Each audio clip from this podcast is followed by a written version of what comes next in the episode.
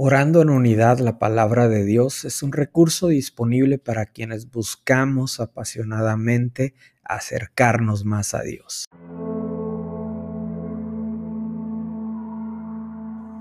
Filipenses 4:6 No se preocupen por nada, en cambio oren por todo. Díganle a Dios lo que necesitan y denle gracias por todo lo que Él ha hecho. Pablo durante su encarcelamiento en Roma escribe a los filipenses para agradecer por todas las atenciones que habían tenido hacia él.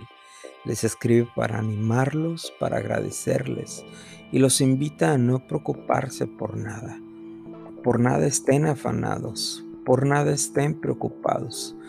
Toda carga, toda preocupación, toda ansiedad, y su palabra nos dice, no se preocupen, no se inquieten.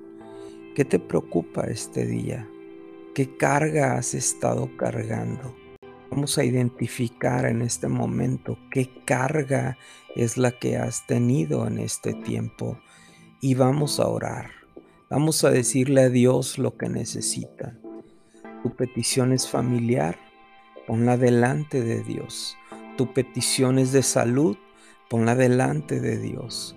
Tu petición es financiera, ponla delante de Dios. Padre, en este día decidimos rendir todo delante de ti, Señor. Toda carga, toda preocupación, toda ansiedad, decidimos rendirla delante de ti. Pedimos que este día seas tú gobernando sobre nosotros y no nuestras preocupaciones ni nuestra carga, sino el Dios Todopoderoso Señor, te pedimos que el día de hoy tú seas quien aligeres esa carga que puede estar pesando en nuestros corazones. Que el día de hoy tú seas quien traigas tu paz a nuestro corazón y podamos sentir esa llenura, que podamos sentir tu presencia en nuestras vidas, que podamos saber que eres tú el que vas delante de nosotros, que en ti tenemos la victoria, que en ti somos más que vencedores, que podamos refugiarnos en tu palabra, que sepamos que tú eres nuestro escondedero, tú eres nuestra roca fuerte, tú eres el que nos afirmas en tu palabra, Señor. Y toda carga, toda ansiedad, toda preocupación que puede estar abatiendo nuestro corazón el día de hoy, te lo entregamos a ti, Señor. Te entregamos este dolor, te entregamos esta angustia, te entregamos esta preocupación, porque entendemos que solamente tú tienes el poder de cambiar y transformar nuestro dolor en gozo y nuestro lamento en danza. Solamente tú tienes ese poder, Señor. En ti confiamos.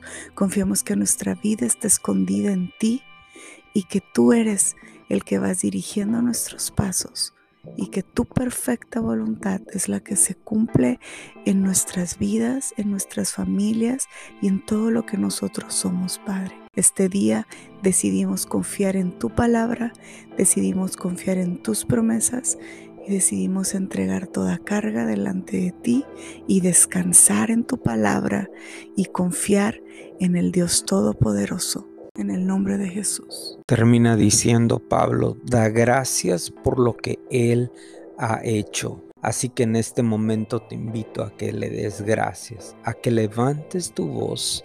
Puedes levantar tus manos en señal de agradecimiento porque Él ha escuchado tu oración, Él ha escuchado tu petición y ahora Dios está obrando su perfecta voluntad en tu necesidad en tu clamor, en tu situación. En el nombre poderoso de Jesús, damos gracias porque tú haces tu obra, porque tu voluntad buena, agradable y perfecta se hace en mi vida. En el nombre poderoso de Jesús. Amén.